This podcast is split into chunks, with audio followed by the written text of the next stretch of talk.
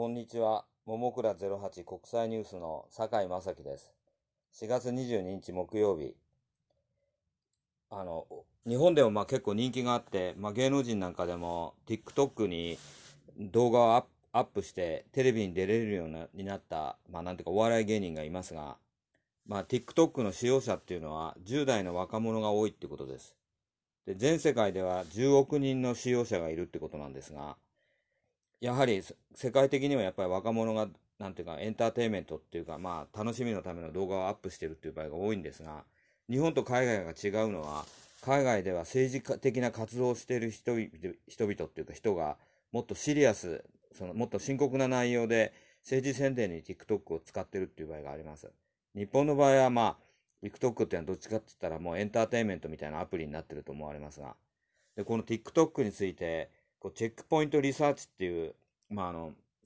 海外のセキュリティのその会社があるんですが、まあ、情報セキュリティの会社があるんですが、これの調べによると、この TikTok のアプリには多数の脆弱性、まあ、なんていうか、脆い部分がそのコードの中に存在するっていうことです。で、ハッカーは一般的に、その、使用者が TikTok のアプリをダウンロードする際に、そこの手続きに介入して、アカウントを乗っ取ってしまうっていう場合が多いそうですが、コードに脆弱性が存在する、コードっていうのはその、プログラミングの中にされたコードの中に脆弱性が存在するっていうことは、別の方法でもハッキングができるっていうことを意味すると思われます。で、ハッカーがアカウントを乗っ取って内容を変えるなどということができるそうです。それから、まあ、なんていうか、アップされた動画を削除する。まあ、ビデオ動画を削除する。それから、不正なビデオを乗っ取ったアカウントにアップロードする。あるいは、その、個人の隠しているよう、その、アップはしてあるんですが、アップロードはしてあるんですが、公には隠してあるような動画を暴露してしまうようなことができるということです。で、TikTok の宣伝サイトっていうのは、まあ、このクロスサイトスクリプティングっていう、まあ、これ一般的な、その、なんていうか、SQL インジェクションなどと並んで、まあ、一般的なそのハッキングのテクニック、技術として、まあ、それほど難しくはありません。これ、まあ、あんまり言ってはいけないのかもしれないですけど、あネットなどで探すと、チートシートっていうか、その、これの、その、なんていうか、まあ、クロスサイトスクリプティング用の、その、コードをコピーしたようなチートシートが出てきます。これを使って、これをコピーして、TikTok のハッキングに利用すれば、まあ、その、なんていうか、高度なハッカーではなくても、まあ、か、か、高校生レベルっていうか、それほど、なんで、初期、ハッカーとして歩き始めて、まだ初期の人間でも、もしかしたら TikTok のアカウントを乗っ取ることができてしまうかもしれません。まあ、だから、まあ、だからっていうか、まあ、会社の方、この TikTok は中国では使用禁止になってるそうです。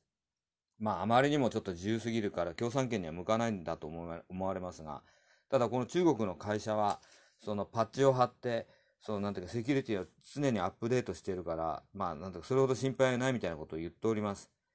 しかし、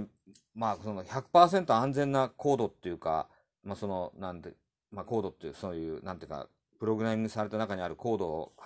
100%安全に作るってことはできないんですね。これ、プログラマーでもできないわけです。だからアメリカあたりが非常に IT の進んだアメリカでもハッキングがもうめちゃくちゃ起きちゃってるわけですね。ある程度安全性を高めることはできても、どっかに必ず脆弱性、まあ、弱み、弱いところがこう出てくるわけです。で、これ一般の人がこのコードのどこが脆弱かってい、あの、読んでも訓練されてないからわかんないんですが、コードをたくさん読んだハッカーは、